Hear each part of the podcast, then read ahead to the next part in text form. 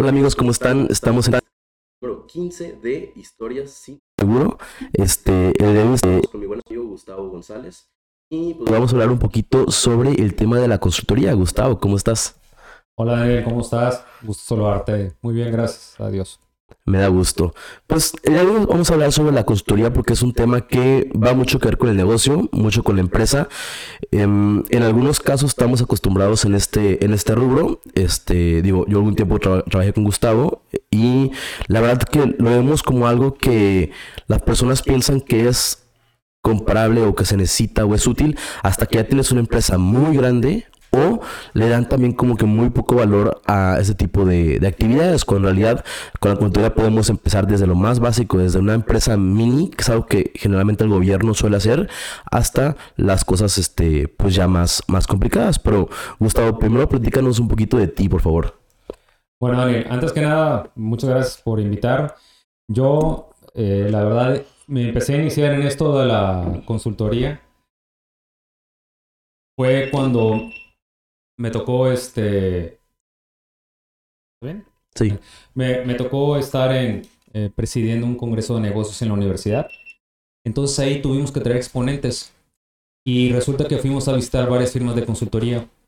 Cuando entrevisté a varios de los directores de esas firmas de consultoría, ahí me nació el interés. Dije, esto me gusta, me gusta mucho lo que hacen. Luego ya terminé la carrera, trabajé en el sector financiero y después hubo la oportunidad de ingresar a una firma de consultoría de capital inglés. Eh, te soy muy honesto, no, mm, mi perfil no embonaba muy bien en esa firma.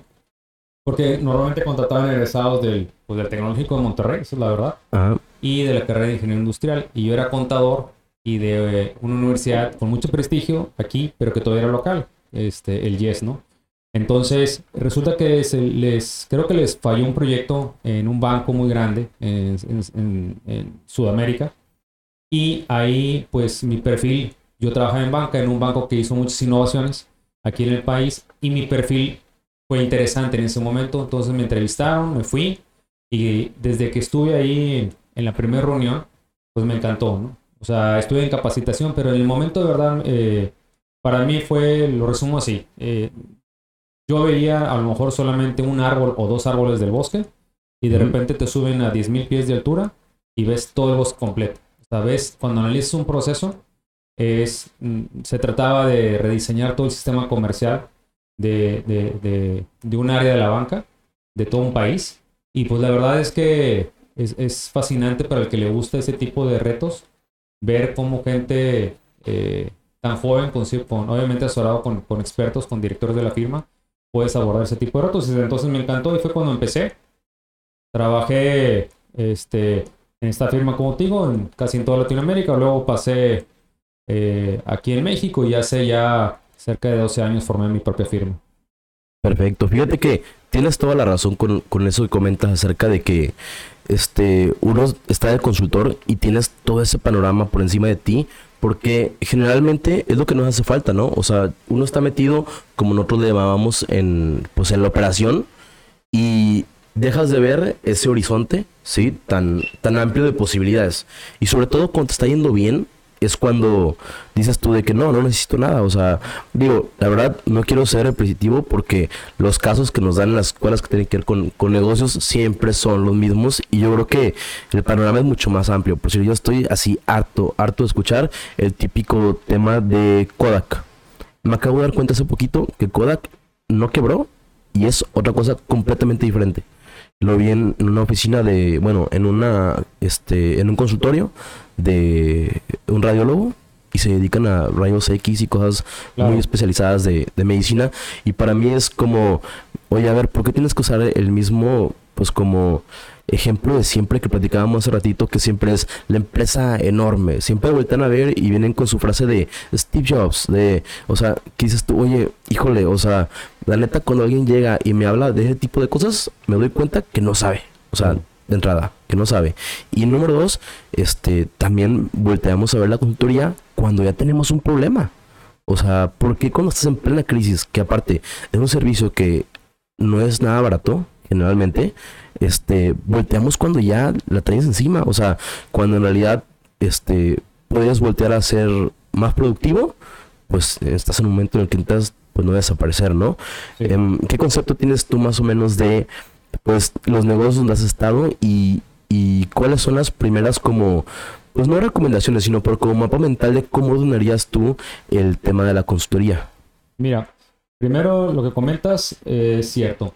Eh, hay un reto, el que, el que se dedique a esto de la consultoría. No todo el mundo es consultor. Esto realmente es un oficio. Tienes que tener oficio para hacerlo.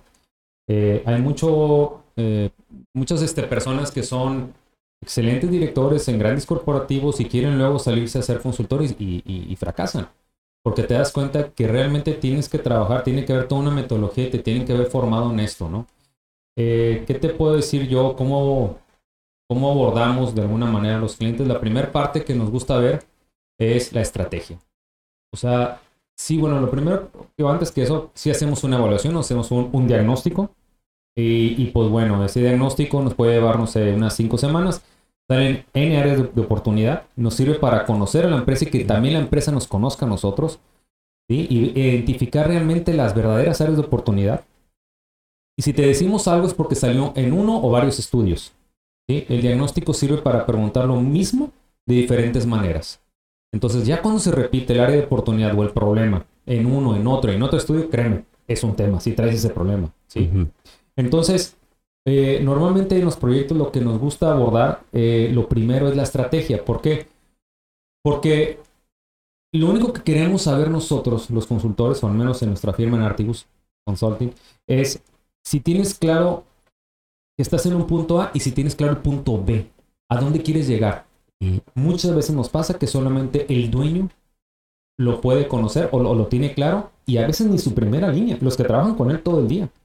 Tú le preguntas, oye, ¿cuál es la estrategia? Y luego te vas este, con su primera línea, con los que trabaja, y no piensan igual.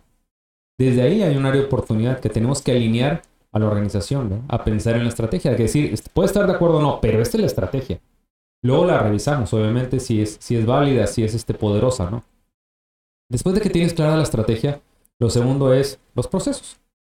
No, las empresas tienen N cantidad de procedimientos o procesos. Nos interesan esos pocos procedimientos que si los haces muy bien, te vas a distinguir de tu estrategia. ¿Ok? Y a eso le llamamos el, el el nuevo sistema de trabajo. El tercer eje de nuestra metodología tiene que ver, si ya tienes clara la estrategia y cómo vas a operar con los procedimientos, bueno, ahora sí volteas a ver tu organigrama y hay muchas cosas que ya no te cuadran. Hay áreas que ya no tienen razón de ser, tienes que balancear cargas, tienes que traer talento nuevo, etcétera, etcétera. Entonces tienes que alinear la organización para que pueda operar sus procedimientos y que le puedas pegar a tu estrategia. Y por último, hay una palabra que usamos mucho en la firma que se llama accountability, que es rendición de cuentas. Indicadores. Hay muchas empresas que los tienen, pero a veces, y otras que no.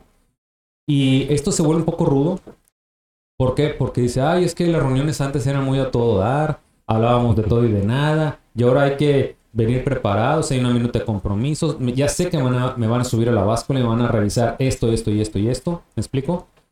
Y no es por, por ser gachos ni mucho menos, es realmente porque es lo que la empresa necesita, ¿me explico? Si tú cumples con eso y esto se vuelve más justo, estamos bien, ¿sí? Es más, compártanos su historia de éxito. Entonces, a grosso modo, eso es lo como abordamos a los clientes, obviamente ya tiene mucho más detalle, pero eso es como realmente abordamos este, a los clientes en general. Ok. Oye, Gustavo, y bueno, este, en el tema de la consultoría tenemos también lo que acabas de decir ahorita, de que el tema del personal, el, el tema de las personas en sí en las empresas. Yo creo que es de lo más complicado, o sea, es donde realmente uno empieza a ver que una persona tiene talento para esto, ¿no? Porque puedes tener todo el background de números, de financiero, de procesos, de ingeniería industrial, que es lo que dices que generalmente es como que donde se acomoda más por el tipo de, de ingeniería que traes, pero que también traes un buen, un- una buena base de procesos que son importantes. Pero el tema de personas, ¿qué es lo que tú me puedes platicar de, de que sea clave para poder eh, llegar a ese, a ese, a ese pues, buen proyecto y que se realice real- realmente con tus empleados Bueno, ¿te refieres al personal del cliente o al personal de la consultoría? del cliente? Ok. Mira, ahorita hay una guerra por el talento. Definitivamente eh, hay una crisis de cabezas, así lo digo, lo veo yo. Eh, la gente muchos de nuestros clientes nos dicen, ya no entendemos las nuevas generaciones. Honestamente, ya no sabemos qué hacer.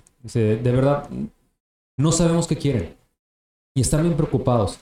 ¿Por qué? Pues porque hay una alta rotación del personal, no hay compromiso, ya no quieren trabajar 8, 10, 12, 14 horas. ¿sí? Tienen otras prioridades, otros deseos.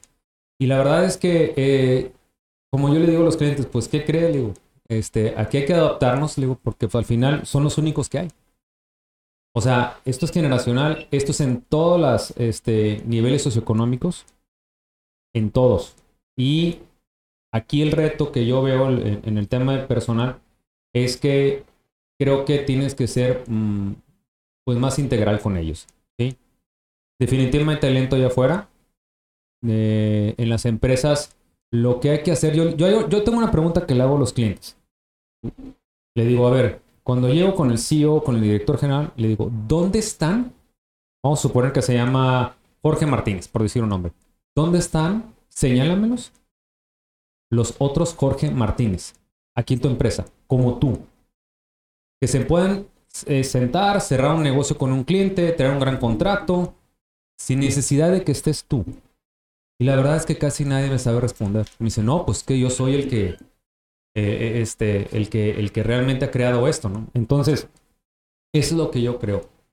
Tienes que formar los próximos directores generales de tu organización. ¿Es un riesgo? Sí, sí es un riesgo. Oye, ¿se me puede ir con la competencia? Sí, definitivamente. Pero, es, pero cuando realmente están comprometidos con la organización, les haces un plan de vida y carrera, eres transparente con ellos, les dices hacia dónde va el barco, que, que lo necesitas, los premios, les pagas bien, etc. Y este, es padrísimo poder tener gente líder buena abajo de ti haciendo que las cosas pasen.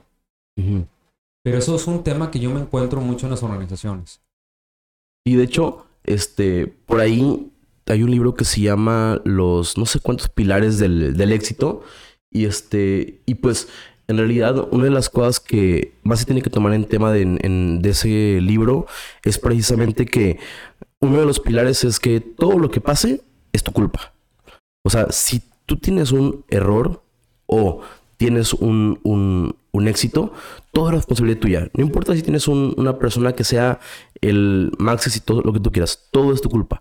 Y tu principal trabajo es cómo puedo evitar que pase algo malo. ¿Cómo puedo evitar equivocarme? O si ya me equivoqué, lo que siempre nos preguntábamos, me acuerdo de los proyectos, era ¿cómo le hacemos para que esto no vuelva a suceder? Y es una de las cosas que, que la verdad yo sí, pues digamos que realmente aprecio como enseñanza de ese libro, porque en realidad, echar culpas es sencillo. O sea, llegar a regañar y nada más decirles que estuvieron mal, pues la verdad, o sea, perdón por la expresión, pero no son mascotas. O sea, son personas pensantes que contrataste por una razón y que tienen talentos y que tienen habilidades de aprender. Y nada de que no, es que ya tiene tal edad, ya no puede. No, claro que puede. Solamente tiene que tener esa mentalidad de, de, poder y de florecer para poder este, mejorar. Y, pues bueno, ahora sí, hablando un poquito más en, en, concreto, ¿qué tipo de ejemplo nos puedes poner ahorita de alguien que pudiera estar en, en una buena posición para aprovechar un, un, un, proyecto que construya este, pues al 100 y que realmente le sea bastante redituable? Mira, yo creo que aquí lo que tienes Todas las empresas tienen áreas de oportunidad, desde las más pequeñas hasta las más grandes. ¿sí? Muchas veces eh, hay un poco de, desconocimiento o miedo de parte del potencial cliente ¿sí? de las empresas en contratar a un consultor. Muchas veces es por una mala experiencia que han tenido. Y normalmente cuando se deciden a contratar a alguien o ayuda es porque tienen una necesidad. ¿sí? Y esa necesidad eh, que tienen es mayor que sus miedos de contratar a alguien. ¿Ok? Entonces, aquí realmente es donde entras y, y yo recomiendo acercarse dependiendo, pues hay muchos tipos de consultoría. Al menos donde yo me muevo, que es el Management Consulting, ¿sí? la consultoría de gestión o alta dirección. Eh, normalmente lo que hacemos eh, con los clientes, ya cuando platicamos con ellos, ellos traen claras unas diversas áreas de oportunidad. ¿no? A mí me duele esto. O siento esto. ¿Ok? Es como cuando vas con un doctor. Cuando vas con un doctor y le dices, me siento así, así asado, normalmente te manda a hacer qué? Los estudios. Estudios. Exactamente. Igual. Nosotros somos como doctores, pero de empresas.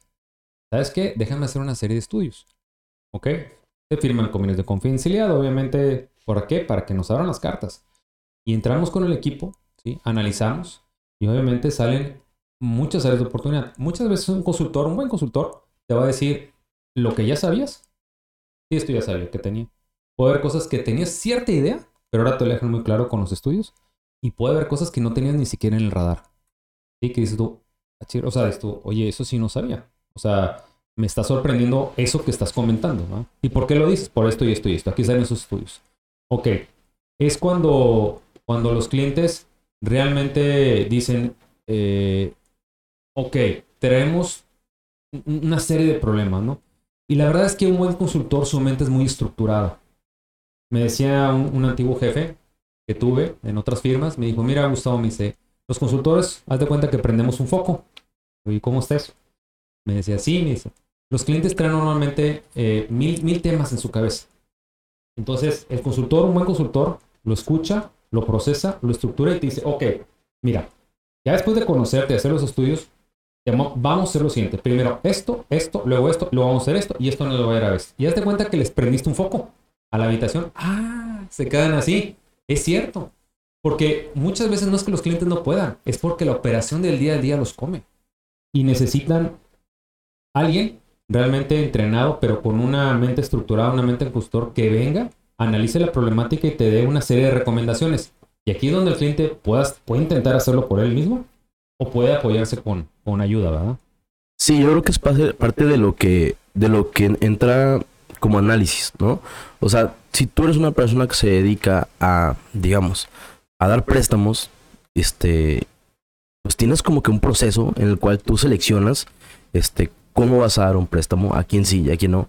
Igual en la conturía, o sea, siento que tiene mucho que ver como, oye, el tema no es que no puedas, el tema es que uno es un especialista en esta resolución de problemas, en esa estructuración de la empresa. Yo me acuerdo que muy recientemente he visto una tras otra, tras otra, una comparativa de las empresas este, de Estados Unidos este, en comparativa con las europeas, con las chinas, o con las hindús, o con las mexicanas, o lo que tú quieras. Y siempre el, el comentario, por lo menos aquí en México, es el mismo. Es que están acostumbrados a tener todo escrito están acostumbrados a que todas sus reglas son muy cuadradas. Están acostumbrados a traer libritos de manuales donde ya ahí viene cómo tiene que hacerse todo y lo poquito que no tienen escrito, el momento que sucede, van, lo escriban y te lo entregan. Pues claro, o sea, estoy completamente de acuerdo que este una empresa puede tener cierta fluidez sin volver a ver un libro, pero la realidad es que hay que tener reglas claras. Y número uno, y su importante, lo que comentaste hace rato, o sea, cuando tú volteas y como, como director o directivo de una empresa tienes un concepto de lo que quieres y luego las primeras personas que están abajo de ti no tienen ese concepto claro, muchas veces ni siquiera tienen idea de lo que tienen que hacer en ese puesto. O sea, y tú llegas y contratas a una persona, no sé, de logística y piensan que su trabajo a lo mejor nada más es hacer las programaciones. Cuando en realidad puede ser que tu idea era que fue una persona que te generar otras nuevas, que te genera más ahorros, o que, o sea, a lo mejor un objetivo más en el sentido de mejorar y no operar. Entonces, es donde creo que nos equivocamos muy seguido, o sea, y regresando al tema de lo que decías de, de, de las estructuras, pues sí, precisamente, uno tiene esa capacidad como consultor, o ustedes que están año con año viendo problemas, tienen también una capacidad de un repertorio que ya traen, digamos, de posibilidades y de actividades para mejorar, que pues es parte de lo que les da valor a ustedes como empresa, ¿sí? Sí, mira, no, no hay ningún cliente igual. Aunque vayamos a hacer un proyecto de, este, de logística, un proyecto de, planta, un proyecto de estrategia, etcétera, ningún cliente es igual, siempre es un traje a la medida. Algo que yo he notado, ¿sí? Es que casi nadie quiere implementar en la consultoría. Es algo que nos ha distinguido. Mucha gente analiza, te viene, te da una serie de recomendaciones, pueden ser muy, muy buenas, pero casi nadie quiere implementar. O sea, vámonos a piso, hacer que las cosas pasen. ¿Qué me refiero por implementar? Haz de cuenta, te voy a dar una analogía, ¿no? Eh, supongamos que te quieres, eh, pues vas y quieres, el problema es que tienes exceso de peso y te quieres poner a dieta. Normalmente la consultoría tradicional viene, te analiza y te dice, sí, vas con el nutriólogo, te da una, una, una dieta y, y pues síguela y nos vemos aquí en un mes, ¿no? Sí. Bueno, implementar es algo distinto. Es no solamente llegar a darte la, la receta, sino es irte a acompañar al súper a comprar los alimentos. Es ir y acompañarte a cocinar contigo. Es ir y acompañarte a hacer ejercicio. Eso hace toda la diferencia. ¿sí? ¿Por qué he notado ese nicho de oportunidad? Y eso es lo que realmente nos ha abierto puertas. Porque la- como que la gente o las empresas están cansadas de asesores que vengan y te hablen muy bonito, con currículos muy rimbombantes. Pero la verdad es que los, la- los cambios se dan en el, en el piso. ¿Me explico? O sea, en- en- en campo. ¿Ok? Sí, hablas de estrategia y todo, pero hay un cierto momento que tienes que ir a implementar, anotar los goles, ¿no? Entonces, yo creo que eso es algo que, que demanda el mercado, ¿sí? Te lo pide, porque lo, realmente lo que quieren son resultados. Y aquí, pues, este, es bien importante el tema también confianza. Si el cliente no te conoce, pues no te va a contratar. Y si mucho, mucho de esto es que te vayas ganando la confianza del cliente. ¿Me explico? Que vea realmente que eres serio. Eso hablo en general de eh, las firmas serias de consultoría. Que cumples con los tiempos, cumples con los presupuestos y que entregas informes semanales de avance, etcétera. O sea, la confianza se va construyendo, no se gana de la noche a la mañana, entre un cliente y un consultor. Y, y definitivamente, este es un giro especialmente complicado en México, yo creo, por la simple y sencilla razón que aquí, si de algo carecen las empresas, es de orden. O sea, no tienen orden, no tienen ninguna, por decir, algo que yo considero que me ha hecho a mí ser exitoso es tener una noción gráfica, no física, gráfica de lo que hago en mi negocio.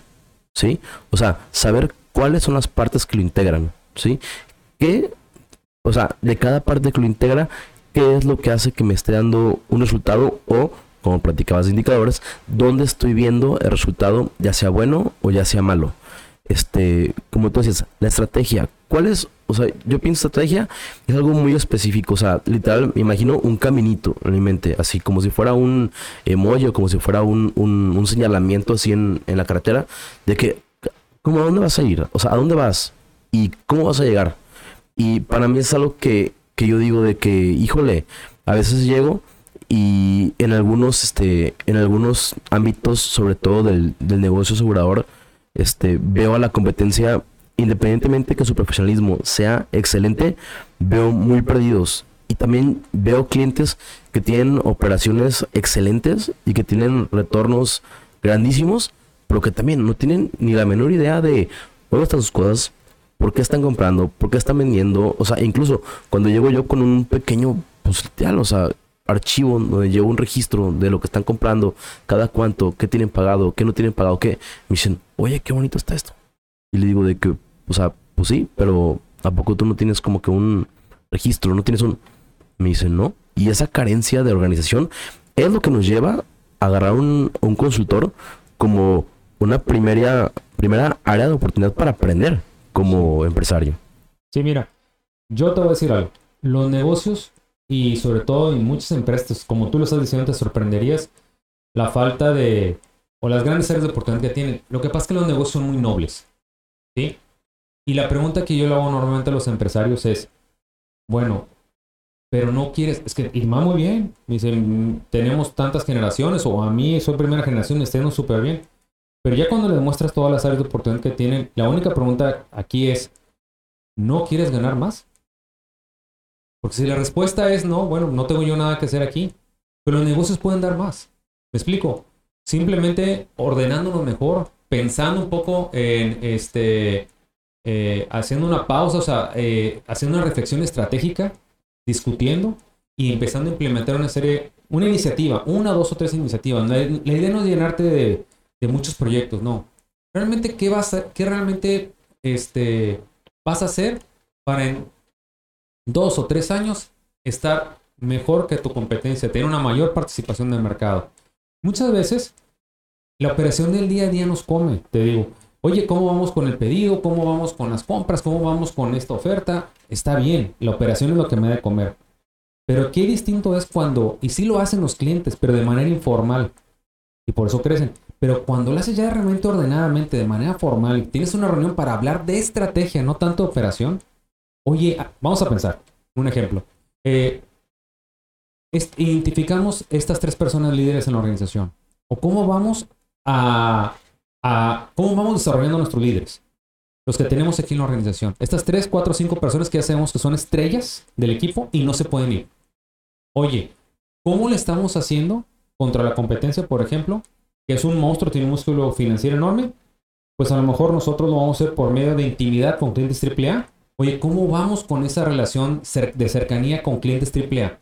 ¿Qué vamos a hacer realmente para lograrla? ¿Me explico?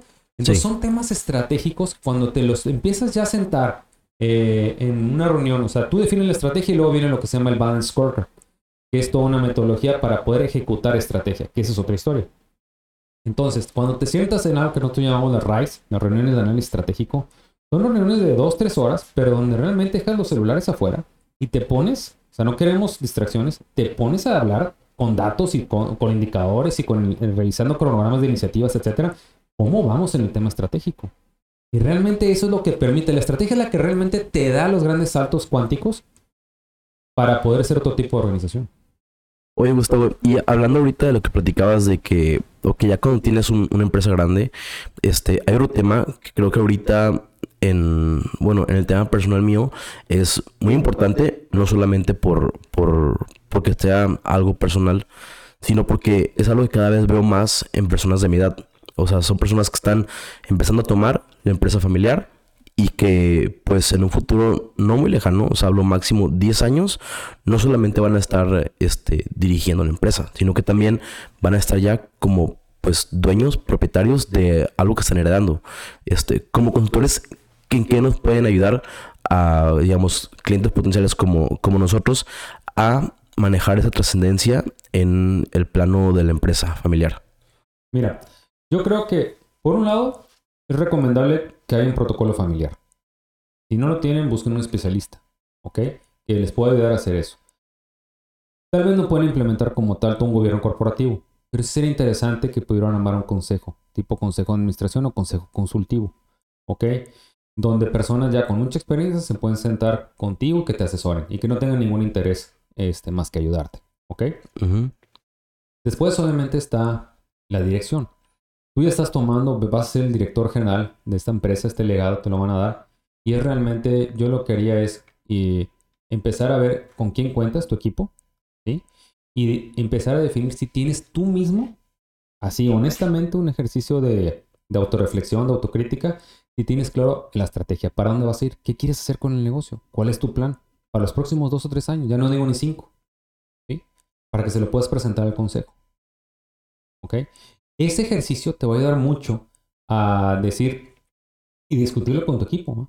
Decir, ¿sabes qué? A ver, esto es lo que yo estoy pensando. Así, así asado, vamos a captar más clientes, vamos a tener mayor venta cruzada, vamos a poder incrementar el margen, este, boletita, etcétera, ¿no? Este, o el flujo de efectivo, no lo sé. ¿Ok? O la cobertura, no lo sé. O sea, diferente, cada empresa es distinta, ¿no? Ok, perfecto. ¿Y qué se requiere para volverlo realidad? Y hacer todo un plan de trabajo para implementarlo. Entonces, cuando te empiezan a ver así de ordenado, yo creo que tú mismo te vas a sentir bien contigo mismo. Y vas a decir, bueno, al menos lo estoy pensando, la estoy craneando, ¿sí? La estoy este, este, rebotando con mis pares o, ¿por qué no? Te puedes ir con tus maestros de la universidad, rebotar ideas, pero al final la decisión es tuya. Ya vas tú a, ser el director general y tienes todas las, este, todos los derechos, pero también todas las responsabilidades. Y pues sí. Claro. Y tú eres este, el que dirige el barco. Entonces, para mí esa es la, la, mejor manera de hacerlo. Porque todos nos podemos equivocar, ¿eh? Aquí hay una, un miedo al fracaso enorme. Tú te vas a Silicon Valley y otras culturas. Es, es más, si no has fracasado, te ven mal. ¿Ok? Te dicen, o sea, ay, sí, o sea, ella es. Ahora, la idea es, creo yo que es, es este, es ser lanzado, pensarla muy bien, sin ser temerario y mostrar tu liderazgo. Hace rato yo inicié la práctica con que hay una crisis de cabezas. O sea, no hay, este, o no, gente realmente en las empresas que, que quiera tomar la iniciativa, que, que, levante la mano, ¿ok? Que digas, no, mira, yo estoy pensando esto, yo creo que podemos hacer esto. Y, se, y si no, se debe fomentar y encontrar ese talento. Rodearte de un buen equipo de trabajo que te cuestionen, que al final te tienen que obedecer, tú, tú eres el, el CEO, el director, pero que te aporten, que te reten, ¿ok? No es fácil manejar tigres. Equipos talentosos no es nada fácil. Hay mucho director general que le gusta tener él siempre la razón. No. O sea, realmente si eres un poquito más maduro, dices tú, a ver, yo sí fomento la, la discusión, que me des tu sincera opinión. Al final yo soy el director, voy a tomar la, la decisión. Pero de verdad no te quedes con las ideas, dímelas. Porque a lo mejor una opinión de alguien puede salvar la empresa. Entonces, eso es lo que yo recomendaría más a, esos, este, a esa, a esa generación que ya está a punto de empezar a tomar las riendas de, las empresas, eh, que las formalicen, ¿sí? que las institucionalicen y que realmente eh, tengan claro su plan de juego, pero por escrito, y que, y que realmente tengan esas reuniones, esa formalidad con, con su equipo de trabajo y que formen esos liderazgos, porque solo no pueden. De verdad, necesitas esas manos hábiles que te pueden ayudar a, a llegar a donde quieras llegar. Oye, Gustavo, me dejaste con la duda ahorita que dijiste em, gobierno corporativo, este, porque hiciste referencia a algo que tiene que ver con el tamaño. O sea, ¿qué tamaño o qué cualidades se necesitan y para qué es un gobierno corporativo? Mira, el, el- el gobierno corporativo es lo que le da realmente estabilidad a, a- a las organizaciones. Si tú te pones a analizar cuántas, bueno, cuántas empresas aquí en la zona, ¿sí? Conoces que estén manejadas por tercera o cuarta generación. Em, pues que yo te pueda así comentar que recuerde, no más de unas 20, yo creo. Y yo creo que son muchas. ¿De veras tú crees que Sí, tanto sí. así? No me las menciones porque no vamos a si quieres a decir nombres. Pero luego ponte a analizar. Que estén ahorita operas, casi todas desaparecen en la segunda generación. ¿Por qué? Porque no hay, no hay este, no hay toda esta estructura que permita a las nuevas generaciones seguir operando o seguir este, siendo, ¿cómo se llama? Accionista. Voy a dar un ejemplo. No hay como que en la vida del fundador de la empresa. ¿sí? se definan, por ejemplo, toda la parte del protocolo familiar. ¿Por qué? Porque si no, de todos modos, los hijos lo van a hacer de manera más traumática. Muchas veces genera peleas, discusiones y rompimientos y se separa la organización. ¿Ok? Muchos empresarios lo que hacen es, a, mi hijo eh, eh, número uno le doy este negocio, a mi hijo número dos le doy este negocio, a mi hijo número tres le doy este otro negocio. ¿Para qué? Pues para que nadie se pelee. Pero realmente lo que estás haciendo es dividiendo todo el grupo empresarial que juntos es lo que formaba una fuerza y economías de escala. Entonces, qué distinto es que tú digas, bueno, no, es el grupo se queda, aquí están las acciones como yo las, quiero decidir, aquí están los valores de la empresa, lo- lo- los, que nos llevaron, los que esa es la manera en cómo debemos de comportarnos, ¿sí? cómo nos vamos a conducir y sobre todo cuando hay problemas muy fuertes. Pero aquí es ya desde empezar a ver en un gobierno corporativo, desde un comité de estrategia, un comité de prácticas societarias, un comité de riesgos, dependiendo de lo que necesites. ¿Ok?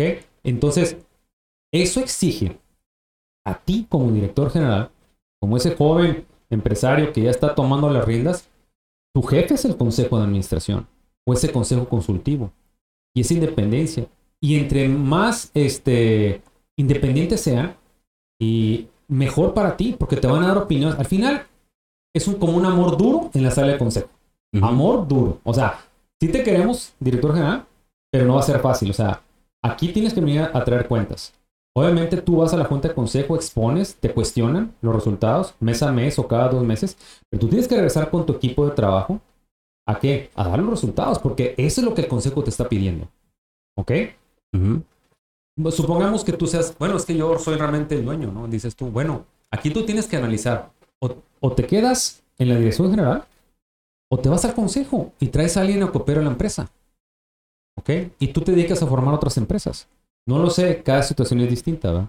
A lo mejor dices, no, no, yo quiero ser el, el- el- el encargado de todo, el director general, y tienes un consejo consultivo de, normalmente son personas con experiencia, exitosas, muchas veces algunos ya, este, o asesores eh, retirados, o, o si no, que están, eh, yo soy, por ejemplo, miembro del consejo en algunas organizaciones, y lo que hace uno es, es eso, es cuestionar, dar tus mejores opiniones, pero con el fin de que, de que tú crezcas, ¿sí? Y que lleves la empresa a otro nivel. Oye, Gustavo, y por decir, ahorita creo que la conversación se fue a, digo, al nivel que tiene que ser de algo, pues, estructurado medianamente, este, o sea, mediano, grande, em, pero también para el, el que va empezando, el que está chico, ¿qué recomendación le puedes hacer para poderse, digamos, perfilar en esa buena dirección como, como una dirección correcta como una empresa que va que va iniciando. Digo iniciando puede ser desde un año hasta cinco o seis años. O sea no no no hay digamos que pues la cantidad de empresas que superan los tres años no es tan grande pero también creo que hay muchas empresas que con buenos consejos pueden tomar esas oportunidades y realmente pasar la barrera y, y pues seguir existiendo. Como platicabas ahorita de que oye que estén en tercera generación pues realmente son contadas porque la neta no hay esa cultura y no hay esa ese no hay ese ni siquiera interés por averiguar qué es lo que te lleva a crecer más allá de. Mira yo en una empresa pequeña lo que diría es que piensen grande que no se sienta menos. O sea a ver sí estoy empezando pero mis sueños son estos.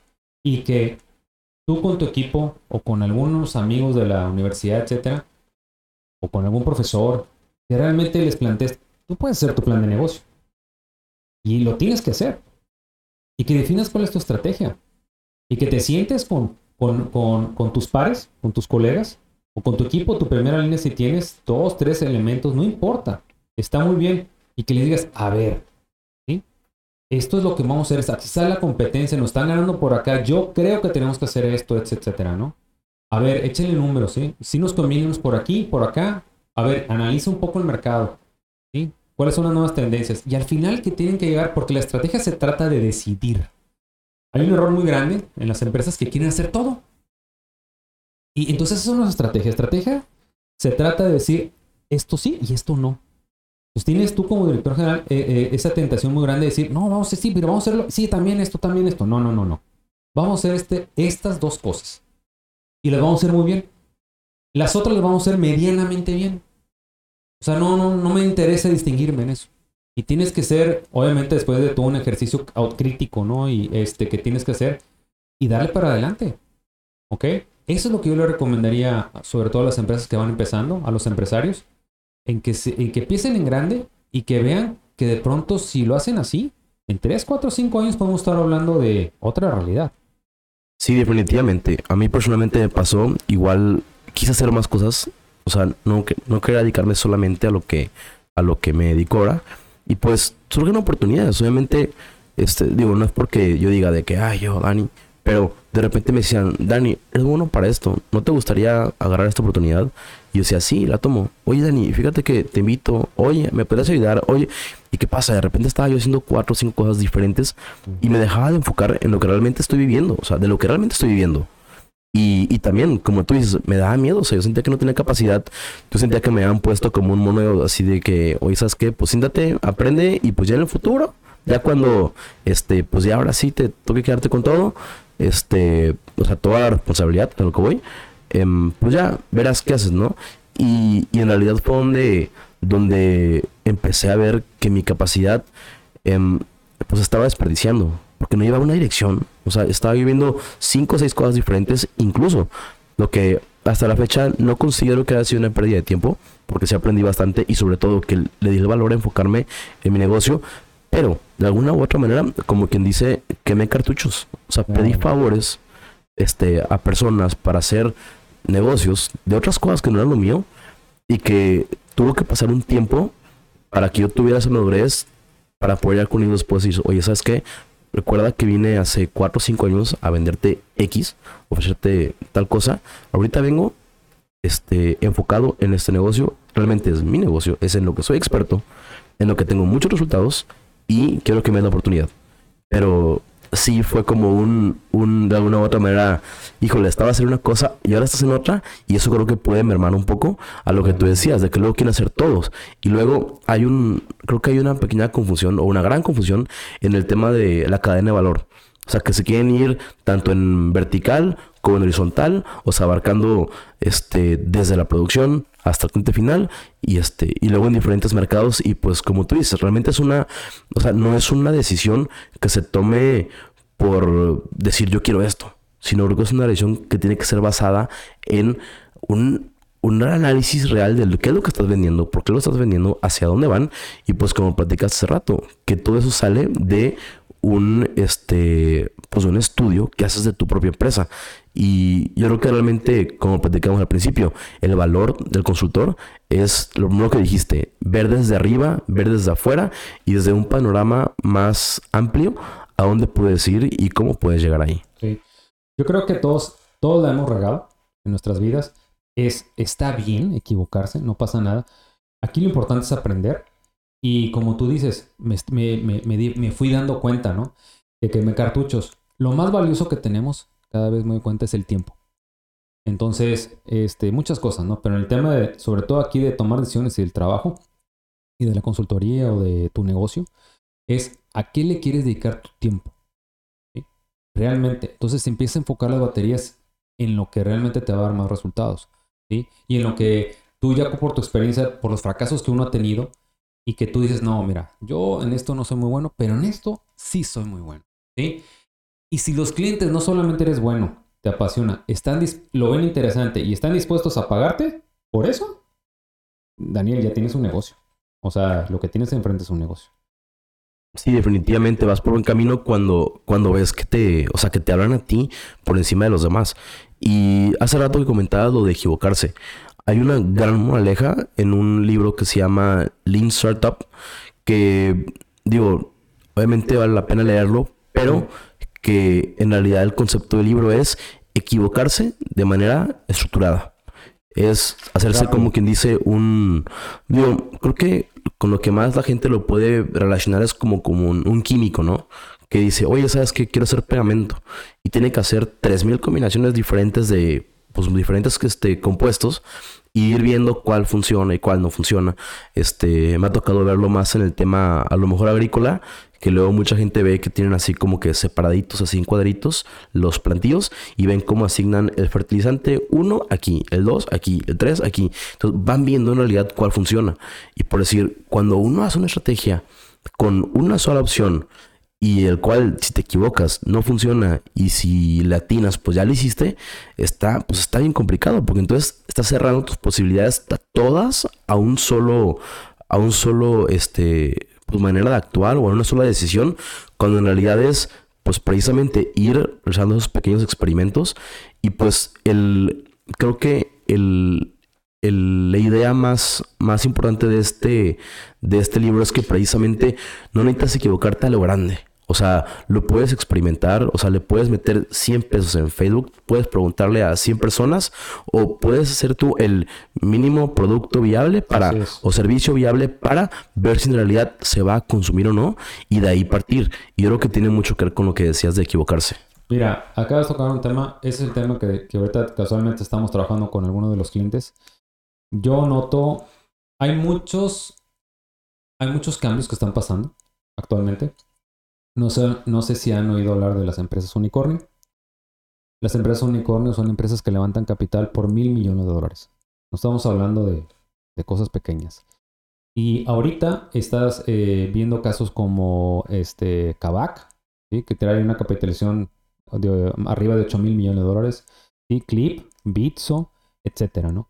Entonces, una de las barreras de entrada que había es el capital. O sea, normalmente los empresarios o las empresas que tienen 50, 60, 100 años de historia, pues se sienten cómodas, dominan muy bien su mercado. Pero realmente lo que está pasando ahorita es que hay muchos fondos de capital, muchos fondos de inversión, que lo que están buscando es una muy buena idea.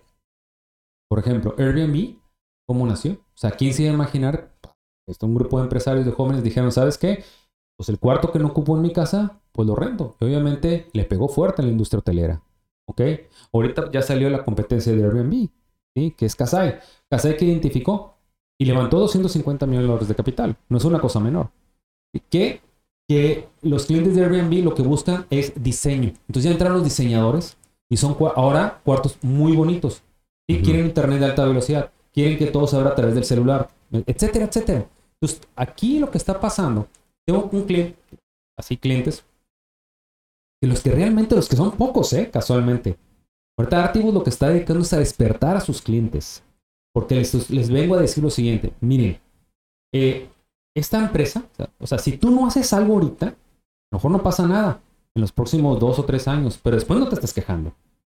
¿Ok? Y hay empresarios pocos, muy pocos, y ya obviamente hemos estado platicando con ellos y nos dicen, estoy preocupadísimo.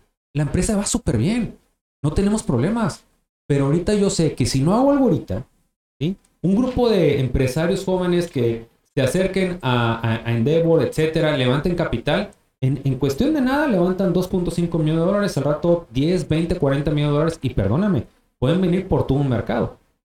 Eso es lo que está realmente pasando ahorita. Y con todo este tema de la digitalización, entonces estoy de acuerdo contigo. Este tema de Lean Startup y el mínimo producto viable es un tema. Hacer pequeños experimentos, hay toda una metodología, no voy a ahondar en eso.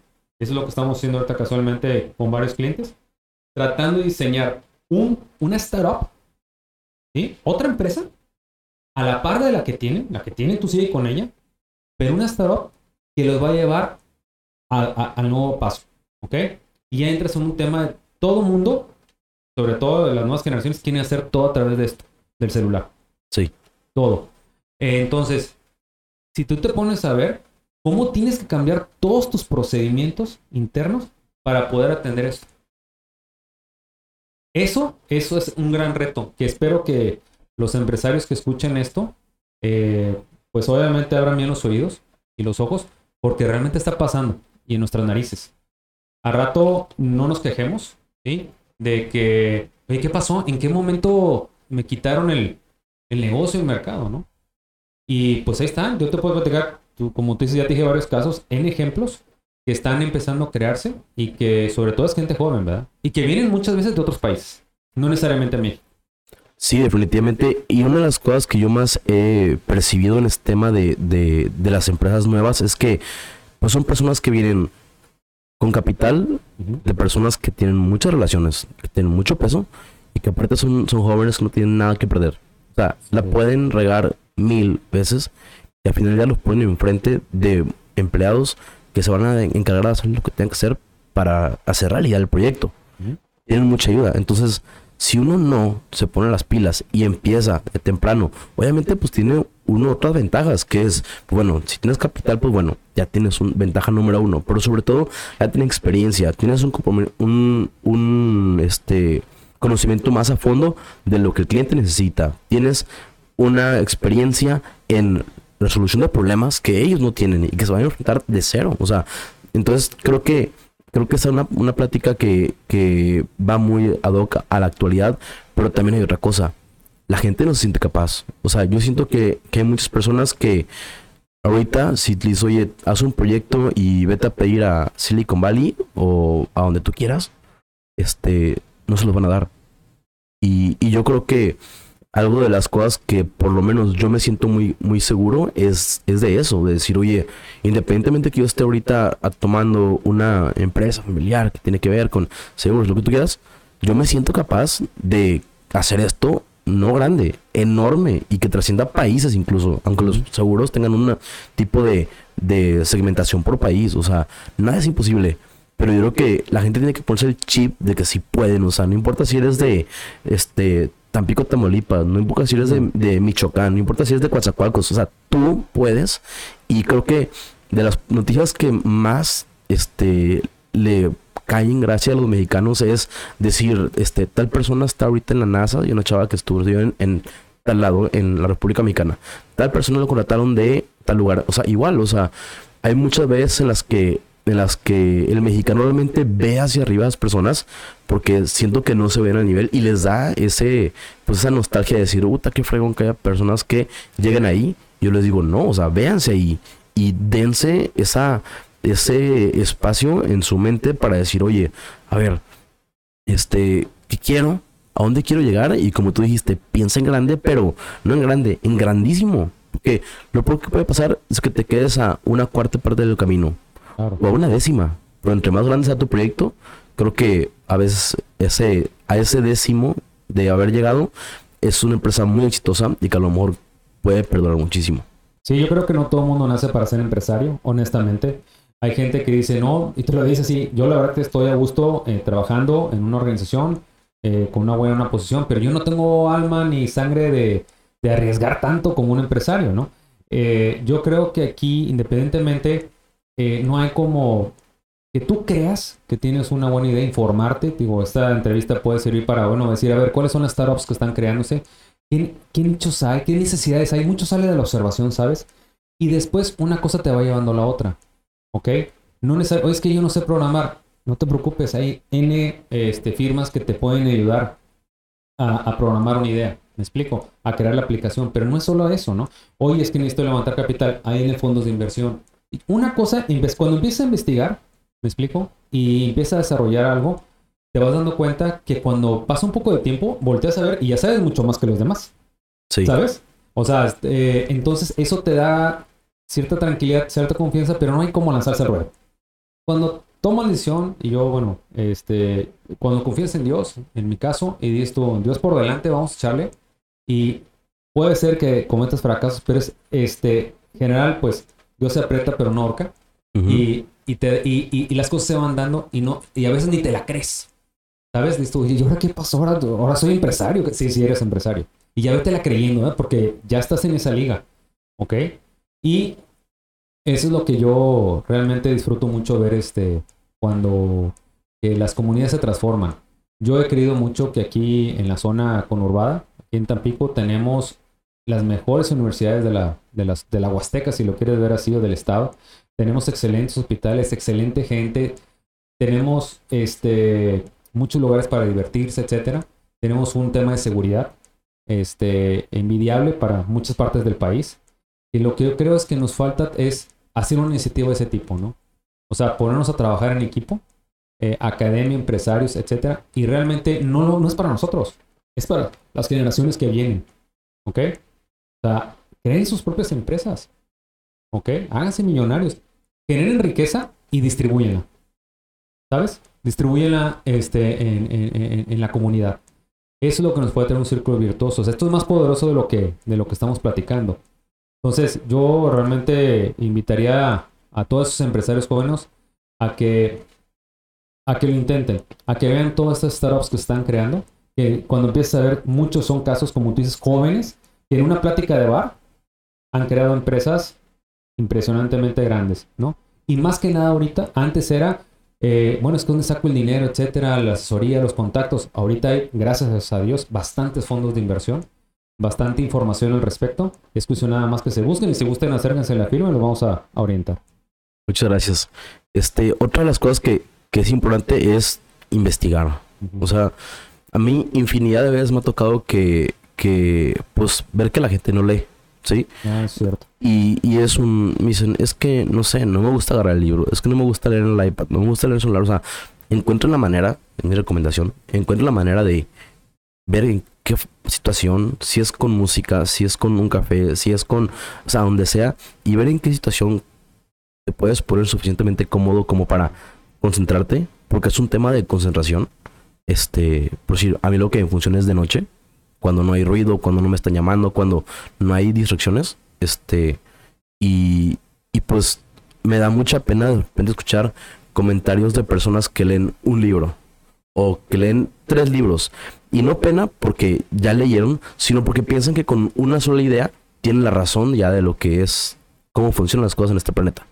Y la realidad es que un libro es una idea. O sea, por muchas hojas que tengan, es una idea. Si tú lees tres o cinco libros, pues tienes una noción más amplia. A lo mejor tienes unas cuatro o cinco ideas diferentes de las cuales te, te puedes formar un, un criterio. Pero hasta que no lees por lo menos unos 10 o 15 libros de un tema, es cuando en realidad empiezas a tener una noción de cómo funcionan las cosas en este mundo. Entonces, digo, si es de programar, lee 10 libros diferentes de programación o de 10 lenguajes diferentes. Si es sobre hotelería, si es sobre negocios, si es sobre cómo hacer café, si quieres, métete, investiga y realmente sácale provecho a eso que necesitas, este, o, eso que tú quieres practicar, este, eso que quieres vender, eso que quieres lograr. Y como te explicaba hace rato, o sea, a mí mi pro mayor problema es el tema de la venta.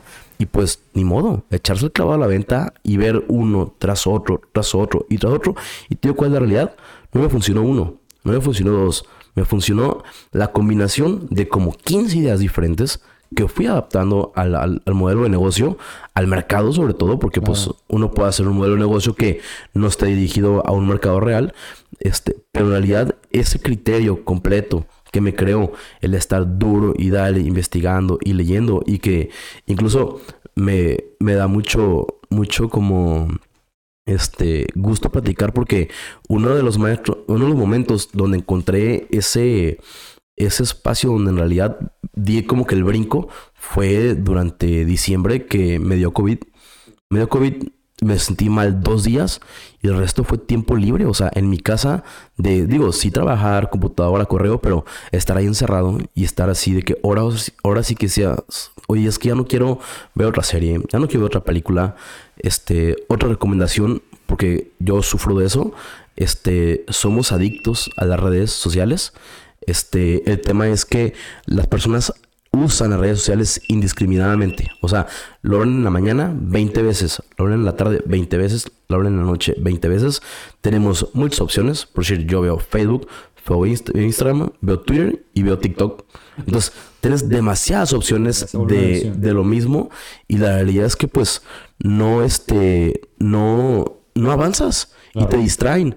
Y hace poquito escuché un, un concepto muy, muy padre de, de ni siquiera es un, un, libro, es un podcast que se llama Cállate y Vende, que te decía de que, oye, es que si en, o sea, si, si algo, si tú utilizas algo que te quita más de lo que, de lo que te da, no lo uses.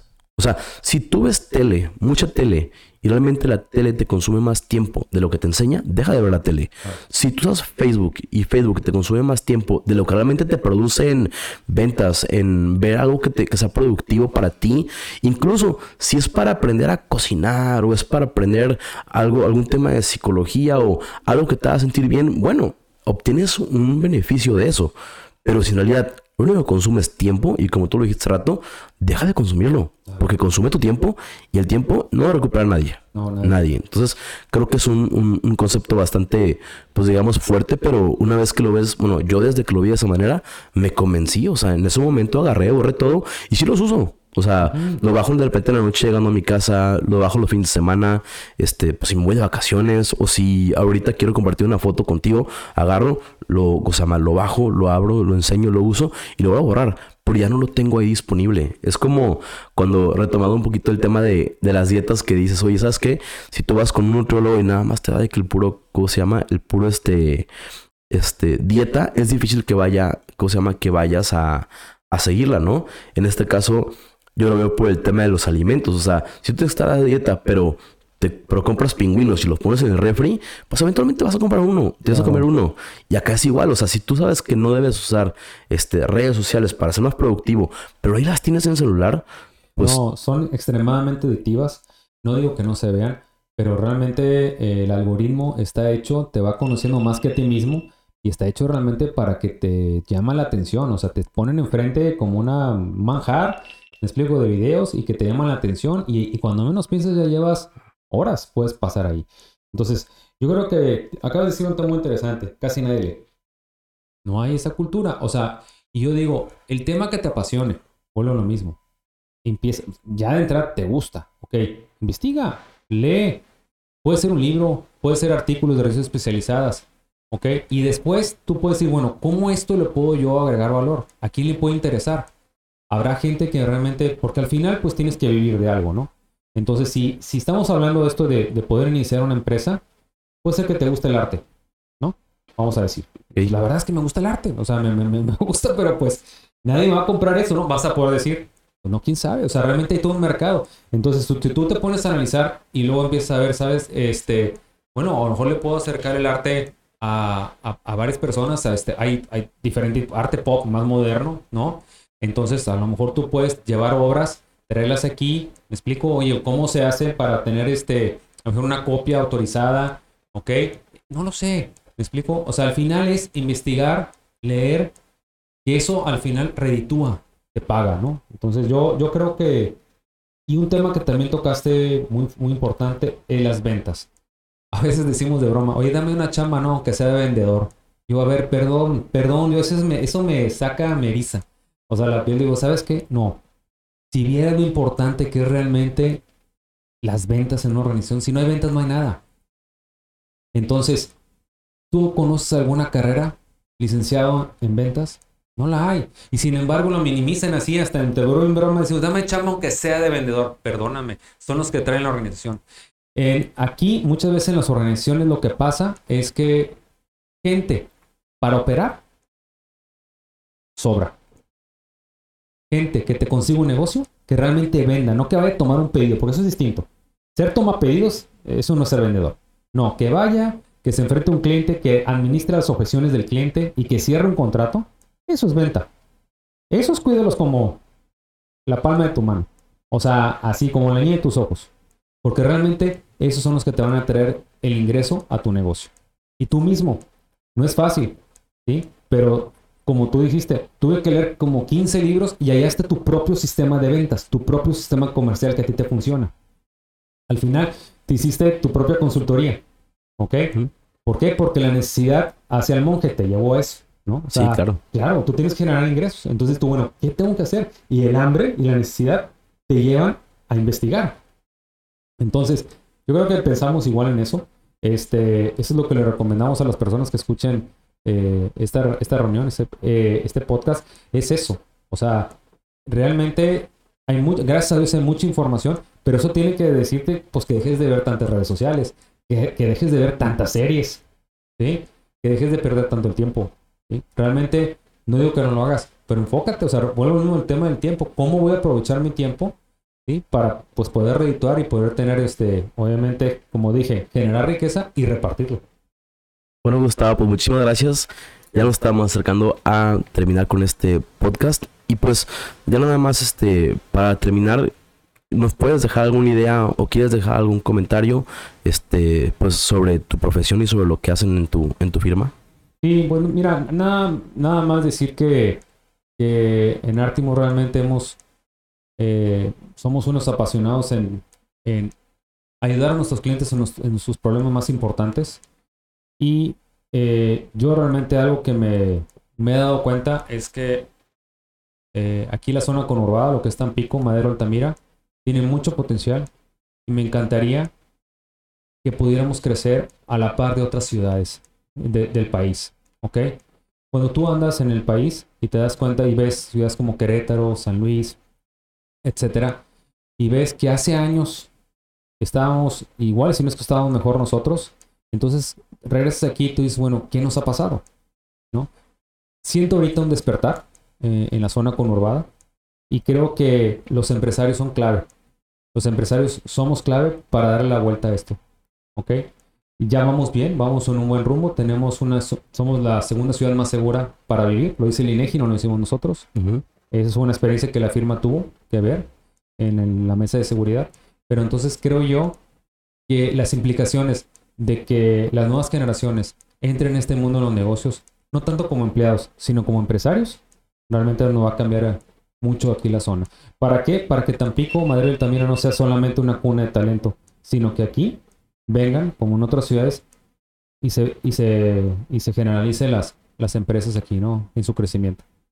Perfecto, Gustavo. Pues muchísimas gracias. Y pues nos despedimos. Entonces, este, estuvo excelente. Muchas gracias, Daniel.